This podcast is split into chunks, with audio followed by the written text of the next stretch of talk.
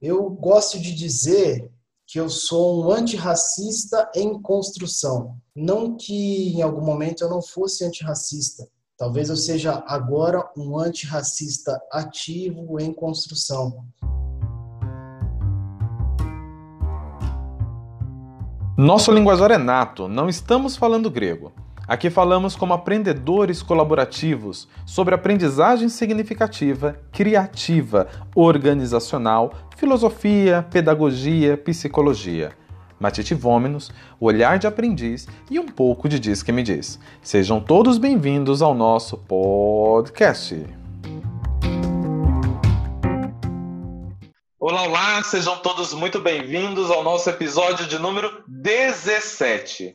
E assim como prometido no episódio anterior, novembro será completamente especial, será completamente diferente, porque nós vamos falar do novembro da consciência negra. E, como já dizíamos também no episódio anterior, dar o local de fala para pessoas que passaram por essa situação. Nossos corpos masculinos, o meu e o do Helder, não nos habilitam a falar sobre o desafio da mulher negra no mercado de trabalho. Só que antes de falar desse desafio, há uma linha tênue chamada racismo. E nossos corpos não negros, que não existem brancos no Brasil, lamento quem acha que é branco, me desculpe, você não é, tá? Não é mesmo. Como dizia o nosso querido Chico Buarque, Bruno, já vou já, já te chamando aqui para te dizer. Chico Buarque certa vez usou uma frase e disse assim: no Brasil só haveriam, só haveriam brancos se em algum momento a Xuxa e o Tafarel tivessem filhos. Como eles não tiveram, não temos mais a esperança de brasileiros brancos nessa terra tupiniquim.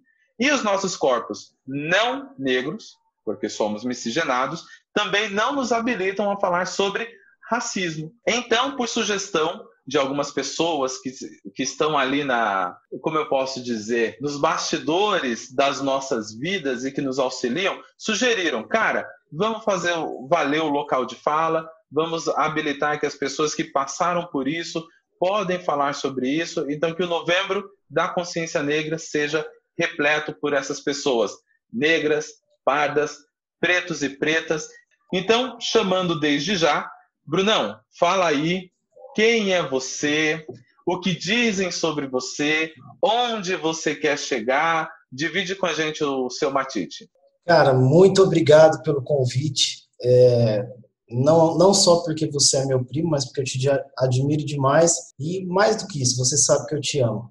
Você sabe que eu te amo. Muito, muito obrigado por esse convite, por essa oportunidade de falar. Meu nome é Bruno Felipe Reis da Silva. É, sou mais um preto da sociedade brasileira que talvez pertença a uma, uma, uma quantidade, uma minoria de engenheiros negros nesse país. E tal, mais para frente eu devo contar um pouco dessa realidade. Sou casado, tenho uma filha linda, uma pretinha linda, e tenho orgulho de ser preto. Tenho bastante orgulho. Eu gosto de dizer que eu sou um antirracista em construção. Não que em algum momento eu não fosse antirracista.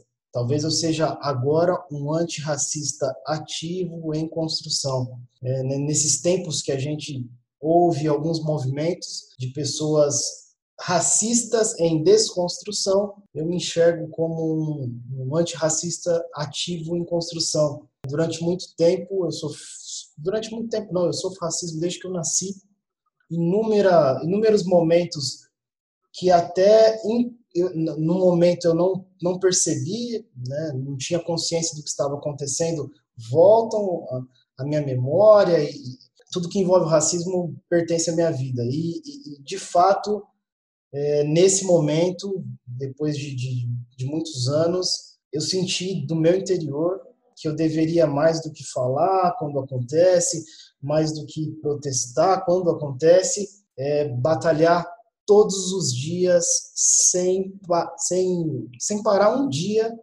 para descansar é, de, da minha forma, da forma que eu consigo ou da forma que eu acho que eu atinjo é, as pessoas que me escutam.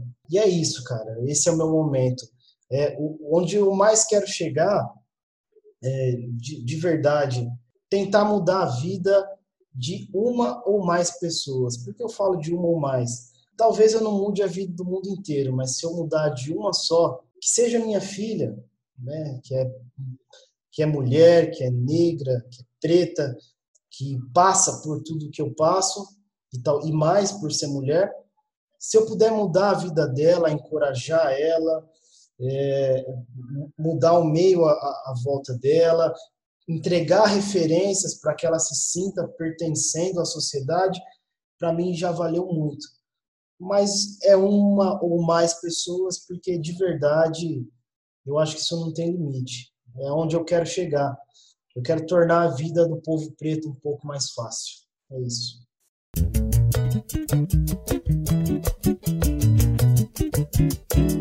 Cara, deixa eu me recompor aqui da, desse impacto inicial que me traz emoção, né? Porque você abriu já o jogo que dos nossos bastidores somos primos. Pela segunda vez nós somos primos, né? Somos primos a primeira vez porque chamamos a tia Cida de tia e ela também é sua madrinha. Eu te vi muito pequeno, apesar da nossa diferença de idade não ser tão grande, mas eu frequentando a casa da tia Cida e do Goiano, eu te via correndo, brincando com as outras crianças, que uma delas, inclusive, estará conosco esse mês, mas não vamos fazer spoiler. Ela também estará conosco. Eu fico muito, muito lisonjeado de, de poder estar com você nesse momento gravando esse episódio. O Elder ele diz que eu não sou o cara, mas eu sou um cara que conhece um cara. E você é um desses caras que eu conheço e eu faço questão de acionar na hora de, de falar sobre essas questões. Vamos falar do humor, mas de uma forma séria. O meu xará, Adilson Moreira, professor de direito antidiscriminatório, identificou os elementos do que chama de racismo recreativo, que é um mecanismo que encobre a hostilidade racial por meio do humor. Ele escreveu, nesse livro que ele escreveu, ele fala sobre a temática dos estereótipos. Quem nunca, quem da década de 70 e 80 não lembra do Tião Macalé, que recreativamente era o feio? Quem não lembra do Mussum, que recreativamente dizendo era o bêbado? Ou da Vera Verão, da Praça Nossa, até final aí de anos 90, início do, dos anos 2000, que era a bicha preta. Cara, isso me incomoda de uma forma assim bem aguda, porque tem muita gente que fala assim: "Ai, o mundo está muito chato, ele não é mais o mesmo". Brincadeiras, e para quem não está nos vendo, isso realmente estou fazendo o sinal de aspas, porque isso não é brincadeira. Isso é brincadeira quando os dois lados se divertem. Quando só um lado se diverte, é opressão, é bullying, é ofensa, é tudo isso. Isso me deixou muito, muito chateado. E quando eu me deparo com a sua militância e também me deparei com a militância das nossas convidadas, que já, nossas conversas já estão gravadas, a gente resolveu gravar essa, esse nosso bate-papo para essa semana, depois de ter passado por elas, até por respeito a elas. Ladies first, damas primeiro, mas a gente coloca o nosso bate-papo primeiro e depois elas falam, mas a gente precisava só gravar esse nosso bate-papo que vai ao ar essa semana. Deixa eu olhar aqui no meu calendário, dia 4 de novembro, que eu não vou falar, é hoje, 4 de novembro. Estamos gravando no final de semana do dia 31 e vamos colocar o ar no dia 4. Mas então, tudo isso para dizer o quê? Eu sou outra pessoa completamente diferente depois do que eu ouvi delas, uma pessoa completamente diferente do que eu ouvi de você. E daí, sabe o que me lembra? Me lembra a, a música da Sandra de Sá, Olhos Coloridos, que diz o seguinte: Eu estou sempre na minha e não posso mais fugir. Essa frase me lembra também um recado que o, o prefeito falou para um dos vereadores da cidade de São Paulo, que é o Fernando Holliday, que, que era a, a Câmara dos Vereadores precisava avisar o Fernando Holliday que ele também era negro, quando ele se declarou contra as políticas de cota, políticas públicas que, que assistenciam principalmente a população negra, preta e parda e trans da cidade de São Paulo. A minha pergunta para você agora é: você que achava que estava na sua e hoje que não pode mais fugir, essa ficha caiu. Fala para gente como que foi esse seu ficha cair ou download concluído, para quem não sabe o que é uma ficha cair, o download concluído desse seu momento, de dizer, eu não posso mais fugir e apesar de ter sido vítima do racismo, a minha militância ela tem que ser mais ativa e mais barulhenta, porque o racismo ele é barulhento. Fala pra gente desse seu matite. Adilson, muito bom você me perguntar isso, cara, porque é, eu pensei comigo essa semana, falei, cara, eu não vou escrever nada, não vou, não vou preparar nada, porque talvez ali eu vou, eu vou falar o que eu imagino que as pessoas deveriam ouvir. Eu quero que elas ouçam o que eu quero falar. Então eu vim seco e, pense, e fiquei pensando, né, trabalhando as ideias na minha cabeça, cara. E é uma coisa, sei lá, de dois, três dias atrás que me veio, né? Que de fato a sua analogia foi excelente. A ficha não caiu em algum momento. Foi um download foi acontecendo. E aí eu comecei a voltar em memórias da minha vida inteira, que cada uma delas contribuíram para o momento que eu estou vivendo hoje. Eu acho que, que é mais ou menos isso. Só contextualizando, eu lembro de, de eu muito novo, de, sei lá, é, não, não, vou nem falar da infância, porque eu não quero, não quero trazer para um, momento que talvez eu não fosse tão consciente das coisas que aconteciam. Mas com 14, 15 anos, estudando em escola particular, olhava para o lado, era o único, por diversos momentos eu me sentia minimizado, apesar de ser um dos melhores alunos da sala. Esse é, isso, isso era uma contradição na minha cabeça que eu passei até meus 17 anos. Eu era um dos melhores alunos da sala, é, em termos de, de, notas, obviamente, né? Ninguém é melhor do que ninguém, mas eu tirava as, as maiores notas.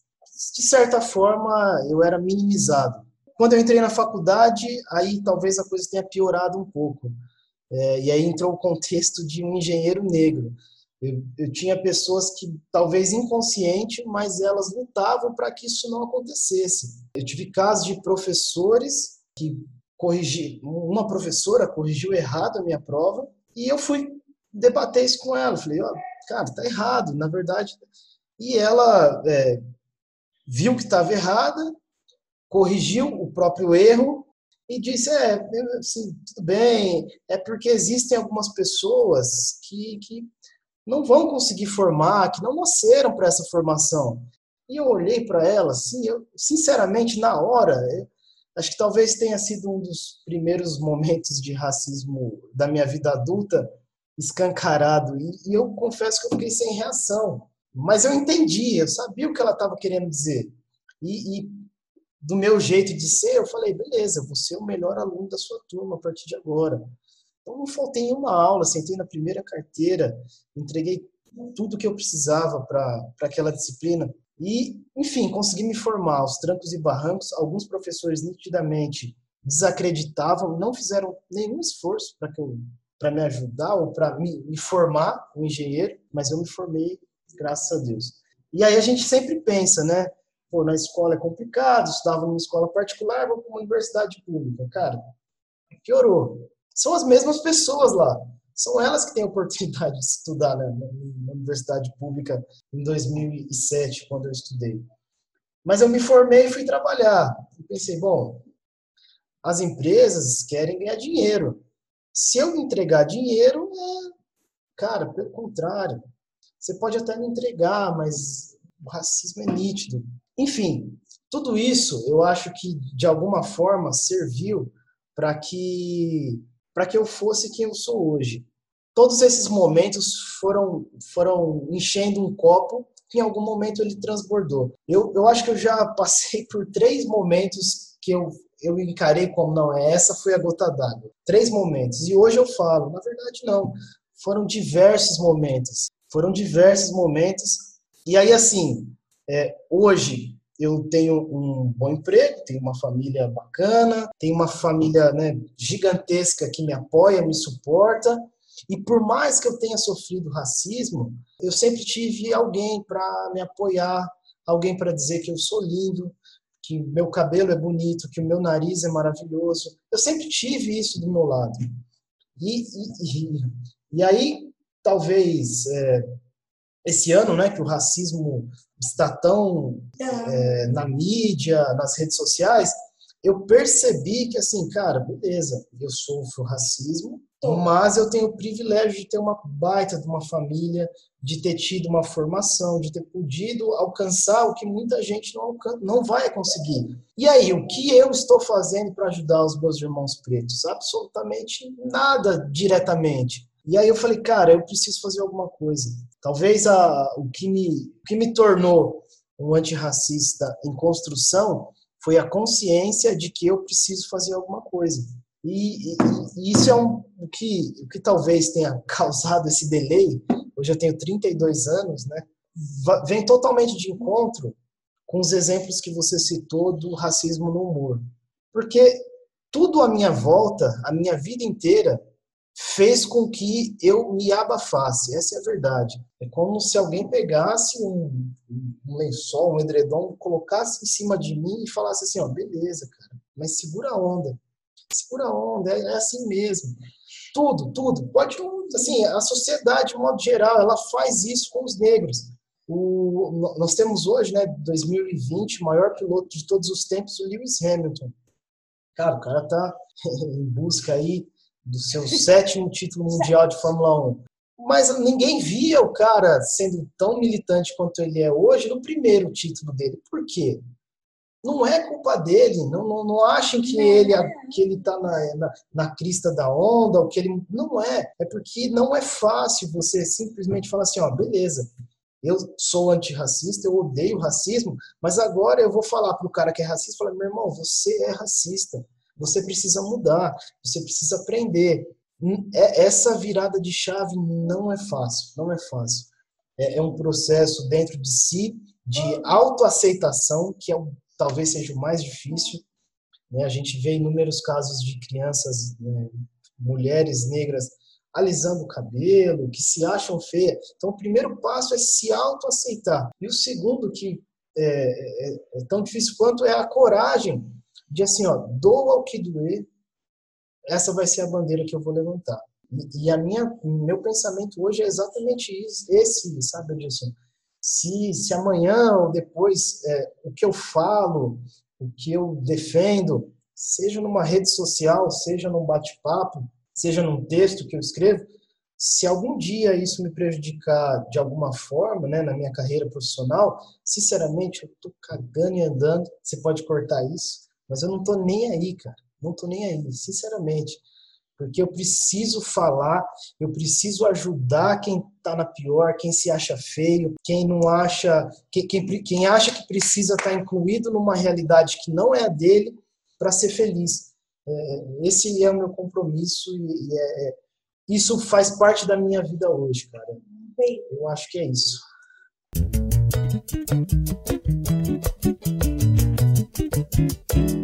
Bom, já vou dizer que eu não vou cortar nada do que você disse. é, eu, eu penso que nada mais nada mais lindo do que aquilo que é orgânico, fala do que, que diz o coração e tem que falar mesmo. De, deixa eu me recompor aqui de, de novo para ir para a próxima, para ir para a próxima provocação. O, o Bruno, esse, esse, lance de você falar da, da militância nas redes sociais, isso, aquilo, outro, que, que eu não falei isso aquilo outro, não diminuindo o que você disse, mas é porque de fato eu não tenho propriedade de sequer repetir o que você disse, uma vez que no lugar de fala que você ocupa hoje, a, a propriedade é sua e não minha. Então que ecoe a tua fala e não a minha. Mas vamos lá. É, nas redes sociais, nós temos hoje a internet é algo muito bom e proporcionalmente algo muito ruim porque ela ecoa coisas coisas que não são interessantes, mas ao mesmo tempo ela ecoa coisas que são muito necessárias, como por exemplo a quantidade de, de, de vezes que o, o, racismo matou, o, o caso do, do Floyd, a quantidade de vezes que o machismo mata. É, recentemente divulgaram aí algumas fotos e vídeos de um cara dando soco de mão fechada no rosto de uma mulher que era resultado de, uma relação abusiva que acabou saindo das quatro paredes e foi para a calçada da, da, casa, da, da casa deles. E daí nós temos também a, a quantidade de mulheres negras trans que estão morrendo por conta da homofobia e da transfobia, que tudo isso mata. E também por conta do próprio machismo, que mata até quem, até quem é hétero, o machismo mata. O homem hétero também morre por conta do machismo. Mas, ok. E um dia eu postei na, nas minhas redes sociais o Vidas Negras Importam. E um cara que se sentiu no direito de, de falar, ele disse que todas as vidas importam. E, e é, uma, é um negócio interessante a, a única coisa que o pessoal sabe responder em relação a quando se levanta a bandeira de vidas negras importam é que todas as vidas importam. E daí eu tive que responder para esse cara o seguinte: teve um jornalista, no, um jornalista sul-africano, que as pessoas estavam dizendo que não, não precisava falar do apartheid, que o apartheid não era necessário, é, diminuindo a luta do Mandela e dos seus, e dos seus companheiros lá. E esse jornalista disse o seguinte: se um dia deixássemos de dizer que não existem negros e brancos, existe, existe a raça humana, vidas humanas importam, ainda assim teriam pessoas que diriam assim: então, a partir de hoje não seremos pretos e brancos, seremos verdes. Mas o preconceito ele está tão enraizado que haveria aquele que diria assim: ok, agora somos todos verdes, os verdes claros aqui na frente e os verdes escuros lá no fundo. ainda assim iria acontecer esse tipo de coisa. Fala pra gente, o seu Matite, sobre os Vidas Negras Importam. Cara, eu vou, vou bacana, vou, vou, vou tentar dividir em dois momentos, né? Primeiro, sobre Vidas Negras Importam, e, e de verdade, eu não, não, quero, não quero ensinar nada para ninguém. Eu vou dizer o que eu acho desse contexto. De verdade, minha ideia não é ensinar ninguém, é simplesmente me expor. Eu entendo assim, o Vidas Negras Importam, ele é o reflexo, primeiramente, de um estado de, de, de escravidão que os povos africanos sofreram. Ponto. Não, não, cara, Vidas Negras Importam, ele é um reflexo do que aconteceu lá atrás. Ponto. Simplesmente pessoas pretas foram tiradas da África é, por pessoas brancas, e levadas para serem escravizadas. Isso é um fato. A escravidão tem todo um contexto histórico. Depois disso, a escravidão é, foi abolida, entre aspas, né? Foi oficialmente abolida, mas na prática é outra história. E simplesmente falaram para essas pessoas pretas: meu irmão, você é livre, toca a sua vida. Beleza. É, qual que é a consequência disso hoje? Obviamente que ao longo dos anos, essas pessoas que lá atrás simplesmente estavam num, num país que não era o seu, com pessoas que não eram as suas, numa realidade que não era a sua, é, muitas vezes sem falar o idioma, simplesmente estavam na rua e aí, tá, tenho que me virar. O reflexo disso é óbvio. Apesar da gente ter mais gente preta no país, no, no Brasil, a gente tem mais gente branca no poder. Isso é, é consequência disso tudo. Então, quando, quando alguém fala vidas negras importam, seja aqui no Brasil, nos Estados Unidos, na Europa, o que quer que seja, é simplesmente o seguinte, cara. Durante muito tempo, as pessoas pretas foram escravizadas e pós o período de escravidão, que já foi muito ruim, as pessoas morriam, elas sofriam, pós isso, ninguém fez nada, simplesmente essas pessoas foram marginalizadas e tapinha no ombro e se vira. E o reflexo disso tudo é a sociedade que a gente vive hoje. Qualquer sociedade possui uma maioria branca no poder. Quando eu falo poder, pode ser o poder de estudar, pode ser o poder de trabalhar, pode ser o poder de ter dinheiro, pode ser o poder de frequentar é, um, um, local sem ser discriminado, pode ser o poder de andar na rua sem apanhar. E, cara, isso é louco. Isso é louco. Às vezes as pessoas falam, não, mas o racismo, ele é. Muitas pessoas discutem, né, que é, nós temos poucas pessoas ocupando cargos de liderança. Esse é uma célula.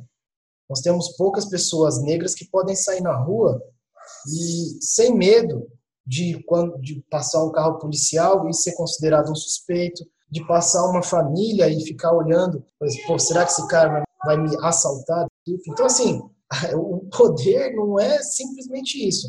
Então, é, e eu apoio totalmente o movimento Black Lives Matter, ou Vidas Negras Importam, que se espalhou pelo mundo, é, eu tenho visto muitos questionamentos políticos do impacto que esse movimento traz é, em discussões políticas de fato entre esquerda e direita. E sinceramente, eu não tô nem aí, cara. Sério, sério, não tô. Pode ser que tenha alguém lá dentro que tem uma segunda intenção, pode ser.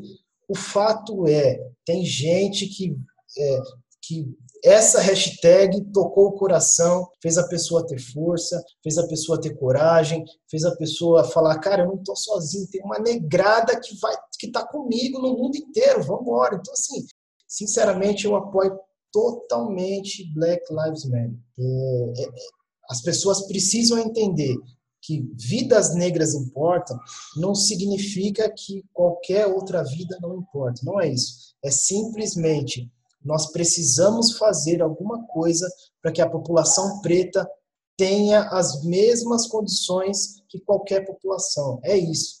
É simplesmente isso. Não é simplesmente eu quero que você se importe. Não, não, é isso. Eu não quero que você se importe comigo. Eu quero que você faça alguma coisa para melhorar a minha vida e da minha filha, que amanhã vai estar tá aí na sociedade, da, dos filhos dela, que vão ser pretos vão estar tá aí, cara. Você precisa fazer alguma coisa. Seja você branco, preto, amarelo, o que quer que você seja. Todo mundo precisa fazer alguma coisa. E o contexto das redes sociais, é, talvez alguém possa achar que eu estou maximizando né, o que quer que seja. Mas eu acho que a luta antirracista é uma guerra, cara. É uma guerra. E a, como uma estratégia de guerra, e eu te falo, eu parei para pensar nisso. Eu falei, cara, beleza. Tem pessoas que têm uma fundação, tem pessoas que podem ir às ruas e protestar e, e derrubar estátuas de, de, é, é, de pessoas do passado que eram racistas, tem pessoas que podem fazer tudo isso. O que, que eu posso fazer? E aí me veio uma coisa bacana, cara, que é o seguinte: só tá na minha rede social, ou melhor, a maioria das pessoas que me seguem, por exemplo, no Instagram, são pessoas que não, não se importam em ter um negro subindo no feed dela e que curtem as minhas publicações. Essa é a grande maioria. Eu falei assim, cara, não adianta eu ir lá no meu, no meu Instagram e falar assim, o racismo é errado. A grande maioria das pessoas que estão lá, elas também acham. Então eu simplesmente chego para um cara que é meu camarada, ou que ele estudou comigo na minha infância, estudou comigo na faculdade, é meu colega de trabalho, e que acha o racismo uma merda, e eu falo assim, irmão, o que, que você está fazendo para lutar contra isso? Então, assim, a, a, minha posição no Instagram é absolutamente estratégica, porque eu sei quem são as pessoas que estão ali, e eu sei é, o que elas precisam ouvir, não porque elas precisam aprender, mais uma vez, é porque eu acho que, assim, muita gente é antirracista, mas não sabe o que fazer, ou nem, assim, fala, nem percebe que tem uma, uma responsabilidade de fazer alguma coisa. Então, eu, eu enxergo a minha rede social como uma forma de eu atingir pessoas que não necessariamente são racistas, mas que precisam ser antirracistas, seja como informação. É, é, e, e são atos simples. Eu posto uma foto de uma boneca preta. E aí eu sei que aquele cara que não é racista, ele vai cometer um ato antirracista, que é, se ele tiver que presentear uma, uma criança preta, ele vai pensar nisso. Então, assim, são pequenas atitudes que vão trazer mais gente para essa luta que é tão importante.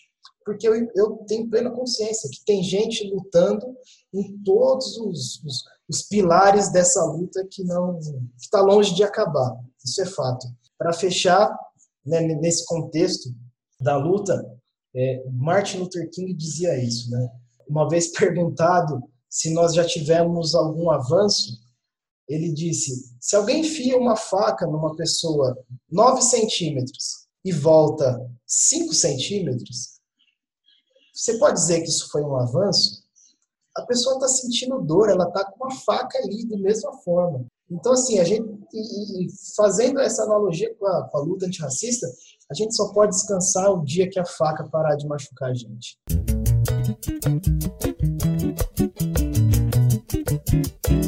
sensacional. Faz, faz todo sentido, todo sentido, tudo, tudo que você disse aí em relação a isso. Mas, assim como a moeda tem dois lados e os nossos ouvintes também possuem dois lados, há aqueles que vão dizer assim: sabe, Adilson, aquela fala do Bruno eu achei muito exagerado, porque não existe um, um risco de vida tão grande assim. Então, vou apelar para o pequeno manual antirracista da professora Djamila Ribeiro, que traz a seguinte informação. Entre 2007 e 2018, 553 mil pessoas foram assassinadas no Brasil. E o total de mortos é maior que a Síria, que vem vivendo sete anos uma guerra civil de 500 mil mortos. Peraí, será mesmo que é exagero por parte do, do comentário do Bruno? Um lugar que está vivendo em guerra durante sete anos, guerra declarada, sete anos, morre 500 mil pessoas. Nesse mesmo período, o Brasil, que supostamente vive um Estado de direito, vivencia 553 mil mortes? Velho, isso é muita coisa. Isso é muita coisa mesmo. Há, há, de se pensar nesse sentido. E daí, uma, da, uma das convidadas que nós vamos trazer na semana, na semana que vem, a partir da semana que vem, me fez uma pergunta: de onde você tirou essa ideia? de simplesmente falar desse desafio das mulheres negras no mercado de trabalho. Vem justamente do que? Primeiro, nós homens precisamos assumir que nós temos privilégios maiores que as mulheres. Ponto. Essa é uma situação. Situação número dois: nós homens não negros temos maiores privilégios. Ponto. Vamos admitir. Sejamos francos. Né? Acho que a minha mãe sempre disse assim: quem fala a verdade não merece castigo. Então, vamos nos abdicar desse castigo e vamos admitir. E daí, para a pessoa que perguntou de onde veio a ideia de falar sobre isso, é, eu vou dividir com você uma Tite, Bruno. Se, se, você me permitir, até porque o convidado hoje aqui é você. Estava eu, dava aula de, numa instituição de ensino de socioaprendizagem para jovem, jovens aprendizes e numa universidade aqui no centro de Guarulhos. E daí, começo de ano, tinha a segunda fase da FUVEST, segunda fase da FUVEST, que era dentro dessa universidade. E existia uma fila de homens brancos com seus equipamentos high-tech, tudo muito sofisticado, tudo muito gourmet, tudo muito high-tech, dentro daquele figurino dos rapazes. Estou criticando? Não, estou apenas fazendo uma observação. Se ele tem a oportunidade, o privilégio de fazer uso desses bens de consumo, ok, não tem problema nenhum. Não há problema algum. Só que daí, dois quilômetros distantes, era, era a minha sede que eu fazia o trabalho administrativo depois do almoço, era uma rua, quem conhece o centro de Guarulhos sabe, eu não vou dizer o nome da rua, porque todo mundo já vai associar qual era a instituição, piriri, parará, só para evitar a bochicha. Mas não mais do que dois quilômetros, então Dali tem uma rua no centro de Guarulhos que tem muitas agências de emprego. E em todas aquelas agências existia uma fila muito grande de mulheres pretas com a faixa etária de idade semelhante ao dos meninos que estavam ali procurando emprego. Por quê? Porque tinha que procurar trabalho para levar dinheiro para dentro de casa, era rimo de família, a casa, a casa tinha muita gente que morando lá. Ah, mas se tem muita gente trabalhando, ó, ó, tem muita gente trabalhando, seguramente a renda é maior. Não, queridão. Porque uma coisa é um homem branco num cargo de gestão, que tem um salário bacana, e outra coisa é uma mulher preta num cargo de suporte ali, a base do, do, do organograma. Muitas vezes era a terceira pessoa depois de ninguém no organograma formal. É um salário básico ali, igual a, a, trabalho de limpeza, a tia do café, que as pessoas chamam de tia do café porque sequer dão o direito a ela se, se chamada pelo nome. Mas, graças a Deus, nas instituições onde eu trabalhei, por, por decência, eu sempre perguntava o nome delas. E elas falavam assim: Mas menino, você não precisa saber meu nome. E eu dizia: Se Samuel foi chamado pelo nome, se Maria foi chamada pelo nome, por que, que você não pode ser chamada pelo nome? Então eu chamava elas pelo nome, eu não chamava de tia, não. Eu chamava de. Mesmo que quisesse, que começasse a, a palavra com tia, era tia fulana ou tia ciclana, mas não tinha só tia, sabe? É, é um monossílabo muito muito simples para quem faz coisas tão complexas como manter a casa em ordem.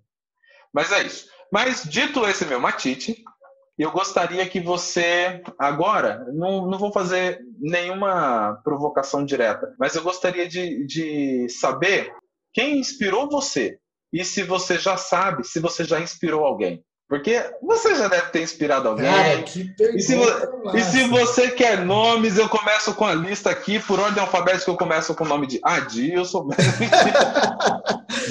Obrigado, não, não, não apenas eu estar nessa lista, mas eu gostaria de, de ouvi-lo. Quem já. Quem te inspirou? E depois, quem são aqueles que chegaram para você e falaram assim, cara, você, já, você é minha inspiração e que essa pessoa seja, além de mim e das pessoas que te amam, porque eu também te amo. Se a pessoa que está ouvindo, que ouviu o Eu Te Amo no começo da gravação, falou assim: que horror, ele nem retribuiu, mas eu te amo. E bacana é outra coisa. O seu Eu Te Amo e o meu Eu Te Amo dentro do mesmo episódio, porque o machismo proíbe, né? Que homens também possam declarar esse amor de uma forma tão explícita. Cara, eu te amo, assim como eu amo o Helder, assim como eu amo o, o, o Goiano, assim como eu amo o Márcio, que, que é o meu cunhado e seu primo. Eu amo todas essas pessoas que fazem com que sejamos um pouquinho melhor. Então, vou repetir a pergunta, a provocação, melhor dizendo.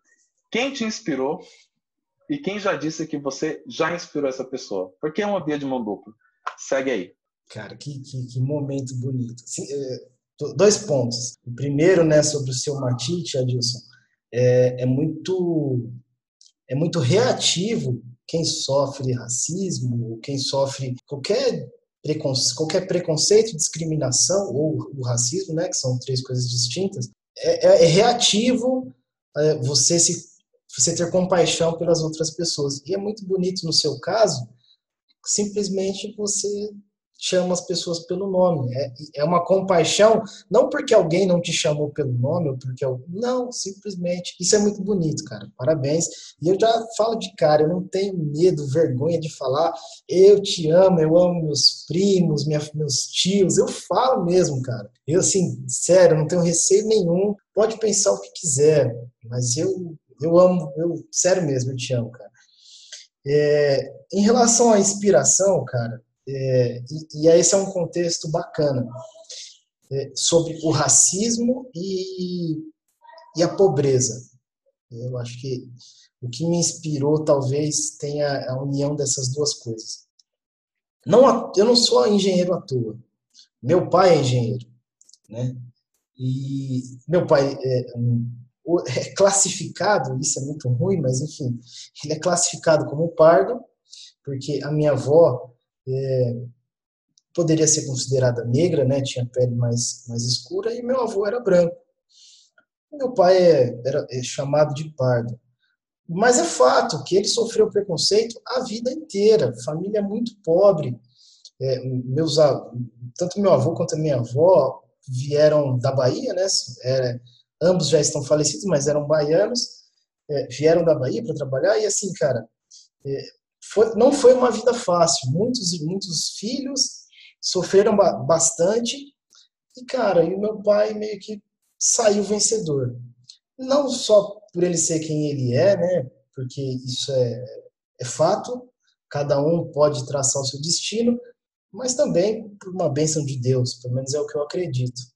E isso quando eu descobri toda essa história, né? Porque quando a gente é criança, a gente não se liga nessas coisas, né? Quando eu descobri toda essa história, eu passei a ter uma, uma admiração pro meu pai enorme. Eu tenho hoje fotos, cara, de eu moleque, é, ele chegava do trabalho, né? Tirava gravata e tal, colocava passo, falava com a gente, eu colocava a gravata dele, pegava o óculos. Eu tinha uma admiração, tinha não, eu tenho uma admiração muito grande por essa história, assim, de onde meu pai saiu e, e, e o que ele fez. Independente de, de, de, cargo, de grana, não é isso que eu estou dizendo. Estou falando assim, de assim, é, é, todas as dificuldades que ele passou, ele conseguiu construir uma família linda, conseguiu dar estudo, que é muito importante para os filhos. Nunca me deu um videogame, mas me deu muito estudo, cara. Me deu muito estudo é, me ajudou a ser um homem, a cuidar da minha família, a ser um cidadão, a me preocupar com as pessoas. Isso, isso é fruto da minha educação, não só dele, como da minha mãe também, né? Não posso, não posso minimizar. As histórias são basicamente as mesmas, as mesmas, né? Minha mãe é, graças a Deus conseguiu se formar, é professora, né? É, mas não teve uma infância fácil. Tem milhões de histórias dela contando que quando tinha um doce tinha que dividir entre todos os irmãos. E, e era uma vida muito simples, meu avô transportando gado, né? a minha avó benzedeira. Cara, ela hoje é uma mulher forte, linda, inteligente, é, tem um poder. Cara, isso é muito inspirador. Eu sempre olhei para eles e falei assim: eu não posso ser menos. Posso, é uma, é uma ofensa, cara. Eles conseguiram batalhar a vida toda para eu ter todos os privilégios que pessoa, que a grande maioria, a esmagadora maioria das pessoas pretas não tem né? Que é e, e, na verdade não é assim, cara, ter um tênis de marca, não é, não é isso. É você ter a tranquilidade de ir para a escola, é você chegar em casa e saber que sua família está ali, sabe? É você morar num lugar que ninguém vai invadir a sua casa. Cara, isso é muito grande. Quando a gente para para pensar, eu, eu, de verdade, eu não estou falando aqui que eu sou privilegiado porque eu tive isso ou aquilo, porque de fato eu não tive, né? Minha formação não foi essa. Eu falo que eu sou privilegiado porque eu tinha tranquilidade para estudar. Eu podia chegar de, da escola em casa, sentar numa mesa, pegar meus cadernos e estudar, cara. E não é todo mundo que tem. Para você que está ouvindo e falando, cara, não, porra, ele está exagerando. Não. Tem muita gente que não tem. Tem muita gente que não tem a tranquilidade de ir da escola para casa, cara. Não tem. Então, assim, eu, eu me sinto privilegiado nesse sentido e, de verdade, são esses grandes, essas duas grandes inspirações que eu tenho. Pela história, por como eles começaram e principalmente por onde eles chegaram. E, cara, é, dizer que eu inspirei alguém, é, é, espero que, que, tenha acontecido com muitas pessoas, espero de verdade. É, minha casa é rodeada de gente preta em quadros, em discos, em CDs, é, é rodeado, e eu acho que isso inspira minha filha. Meio que indiretamente eu faço isso, mas obviamente que o Jorge Ben inspira ela muito mais do que eu quando ele está tocando guitarra. Mas sou eu que coloco lá um vinilzão do Jorge Ben e falo, cara, olha essa música, canto para ela e toco junto. Então, é, eu acho que a minha filha é uma, uma, uma pessoa que eu inspiro. E, e cara, uma, uma história bonita, que é, é um, um dos pontos que eu falo que foi, foi mais uma gota para transbordar o copo que já estava muito cheio. É, eu estava em, em Ituiutaba, eu morava lá, estava é, com meu pai, a gente foi comprar umas coisas para o aniversário da minha filha, e a gente conversando, né? E chegou um funcionário do, da empresa que eu trabalho. Ele era operador de máquinas, que é um cargo muito com uma remuneração muito baixa e, e preto. Ele me viu e falou assim: "Cara, eu tenho muito orgulho de você. Não, porque você vai ser o diretor dessa empresa." porque é, é, bom demais saber que tem um engenheiro negro, um engenheiro preto que anda, que faz. Cara, você... e assim, a reação dele não foi assim tímida. Ele de fato estava feliz, não por mim, porque ele não me conhece. Até assim, me conhece hoje, né? Depois daquele dia ele me conheceu, que nós conversamos, mas ele não me conhecia, ele estava feliz por ele. Ele se enxergou ali. Ele falou assim, ó, tem como a, o povo preto tá onde esse cara tá pisando. Pode ser que cada um vai ter que ralar mais ou menos, mas assim, é, foi um conforto para ele, foi um conforto, foi uma, uma, um momento de felicidade. E aquilo, assim, me tocou, não, não de um modo feliz, de verdade. Não foi assim, nossa, que bom, né?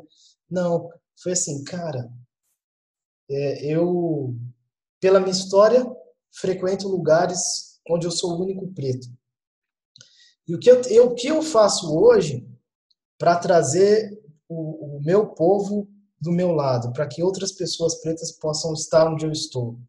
Né? E eu, tal, talvez seja um dos pontos, né? ou um grande ponto, mas assim, foi um dos momentos que eu falei assim, não, eu preciso fazer mais. É o que eu falo.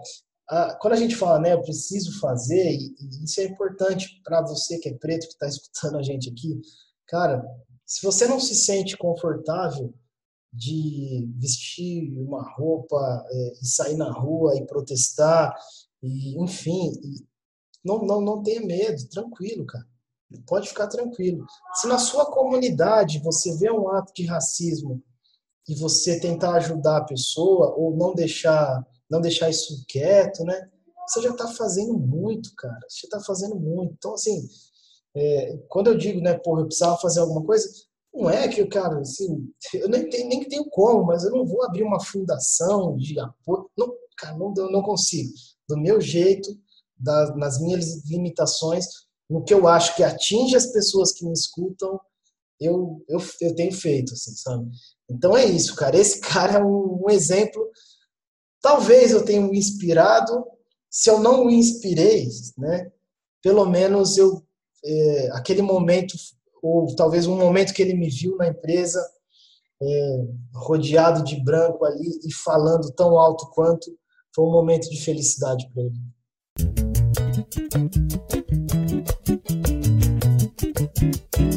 Representatividade. Eu penso que assim, o, tem um, uma, uma brincadeira de um grande podcaster, que é o, o Luciano Pires. É, o podcast dele é o mais antigo e o mais acessado na história do podcast no Brasil. E, mas eu conheci o Luciano Pires, escritor, com os livros O Meu Everest, Brasileiros Pocotó, Reflexões sobre a Mediocridade que assola, o Brasil. E eu gosto muito, muito, muito, muito do, do, do Luciano Pires. E tem uma piada dele que ele diz o seguinte: que fala sobre música, sobre o Flávio Venturini, que ele diz o seguinte: Foi assim como ver o mar a primeira vez. E ele brinca dizendo o seguinte: só mineiro sabe o que é ver o mar pela primeira vez. Porque você, você mostra para um caiçara, o mar é algo tão comum para ele, é algo tão corriqueiro, e não tem essa emoção quanto uma pessoa que vive longe de uma orla que vê o mar pela primeira vez. Eu penso que a representatividade tenha o mesmo efeito. O, o, o povo negro vendo profissionais, repórteres, atores, negros, pretos, pardos, tendo essa representatividade, eu acho que isso mexe muito com o coração deles e é algo que me causou muito, muito, muito desconforto quando eu estive com a Thaís na Colômbia. O, o racismo parece uma praga ainda dentro da América Latina, que em alguns lugares ela assola menos, mas em outros lugares parece que ela assola mais. Brunão, você acredita que não tem um comercial de TV com a população preta? Não existe uma novela com um personagem, não existe um telejornal com um apresentador, com um repórter, nada disso. Parece que você está assistindo uma programação do canal alemão, que só tem aquela hegemonia ariana. Então, se você se incomoda, igual agora, a, a Priscila, nossa prima, mandou para mim um artigo interessante que o número de, de negros estrelando agora capa de revistas aumentou muito depois do George Floyd. E isso é muito bacana, porque existe esse lance da representatividade. Então, quando. Eu, achei muito louco, eu estava dando aula ainda nessa época, quando teve o Papai Noel Negro. E daí o pessoal começou a achar ruim e tal. E entrou um, um comentário que esse lance da Disney de fazer as, as live actions, que são o que era desenho animado, colocar a figura humana e computação gráfica para fazer. Eles iriam fazer a pequena sereia e a pequena sereia seria negra.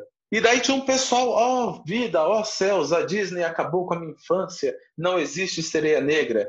E daí foi que um colega da sala levantou a mão e disse assim: você é louca? Não existe nem sereia. O que você está falando?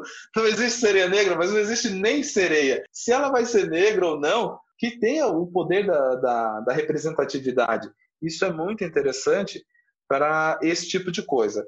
Então, é, eu acho que o te ouvir é fabuloso, eu te ouviria por horas. Eu continuo com o privilégio de fazer parte da sua família, bateu saudade e eu ligo para você e a gente volta a trocar os nossos matites. E se você não está nessa linha de privilégio, fica o convite, o Cufunda November. Espero não ter falado da forma errada. Vou repetir. Ukufunda Novemba. Adilson, o que, que é isso? Você tá louco? Fica arrumando nome para as coisas? Sim, se todos nós devemos ser, sermos chamados pelos nomes, que cada projeto também tem o nome. O que vem a ser o Kufunda Novemba? É aprendizagem. Um novembro de aprendizagem. Por isso que nós estamos com este nome. Mas que nome é esse? Ele vem de um dialeto Zulu, o Kufunda, é, é aprendizagem em Zulu, que é o dialeto mais falado no continente africano. Poderíamos usar o francês, poderíamos usar o inglês ou até mesmo a língua portuguesa para dar um nome, mas esses nomes, nesses idiomas, nós só estaríamos reforçando a fala de quem dominou, do colonizador. Então, se um preto africano, dentro, consciente da sua ancestralidade, usa o Zulu o dialeto Zulu para falar coisas que deixam o coração mais quentinho e se lembram de quando eles eram reis e rainhas e não tratados como escravos, então que fique esse Ukufunda Novemba no coração de vocês. E eu finalizo a minha fala por aqui. Brunão, mais alguma coisa a acrescentar? Agora fica por sua conta de agora até o fim de novembro. Então, beleza. Para fechar, por muito tempo, seguimos o mesmo caminho. Lembranças tristes, senzala, casarão, pelourinho. O senhor branco sempre rejeitando seu filho negrinho, mulato, moreno, escurinho. Mesmo sendo a maioria, na hora do castigo estava sozinho. Até a hora que fugiram para o quilombo, cansados de serem chicoteados, amarrados no tronco, cansados de não pensar em briga, formaram o exército da Serra da Barriga. Mas se liga, a coisa não mudou muito e a parada daqui para frente. Porque tirando a corrente e o tronco, a situação não é muito diferente. O que era chamado quilombo, hoje é chamado favela. E o conceito de igualdade para o povo já era. A polícia mata de um lado, o governo bate do outro e a gente sempre acorda com a corda no pescoço. Mas espera aí, seu moço, para que o desespero? O giz é branco, mas não ensina nada sem o quadro negro. A alta sociedade hoje está por baixo, porque quem sempre esteve por baixo hoje está por cima, se aprimorando, se formando, mandando a sua rima. Eu não sei tudo, mas tudo que sei é verdadeiro e sei que vovó não quer casca de coco no terreiro para não lembrar do tempo do cativeiro. Mas aí, se engana quem pensa que eu quero vingança. Eu quero seguir em frente com o meu povo, pois Deus é a única liderança. Aqui quem fala é Taíde, sinônimo de esperança. Falei. Escolhi esse, esse texto do Taíde para encerrar, porque eu acho que ele fala um pouco do contexto, principalmente quando diz: se engana quem pensa que eu quero vingança, eu quero seguir em frente com o meu povo. E eu agradeço a oportunidade de falar, é, cada momento que eu posso falar da minha luta, do, da, do que eu passei, é, é muito importante e eu busquei falar sobre o que eu penso, o que eu acho, não necessariamente o que eu li ou o que eu estudei, o que alguém disse que é o certo, o que eu penso. Tentei me abrir enquanto um, um cara preto aí da sociedade brasileira. E o, o único recado que eu gostaria de deixar para a galera é o seguinte: a gente sempre fala para as crianças que é, nós somos todos iguais.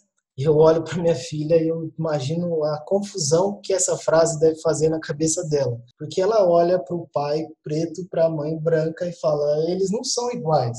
Até porque um é homem e outro é mulher. Então, o que a gente tem que falar para as crianças é que nós somos todos diferentes. E ninguém é melhor do que ninguém. Um homem, ele é diferente de uma mulher, mas não quer dizer que um ou outro seja melhor. Simplesmente isso. Então, se você um dia é presencial, né, algum, ou tiver a oportunidade de falar com alguma criança, vamos defender esse, essa, essa ideia de que todo mundo é diferente, isso é mal barato. É isso que faz essa, essa vida ser tão boa. É isso. Brigadão, beijo a todos.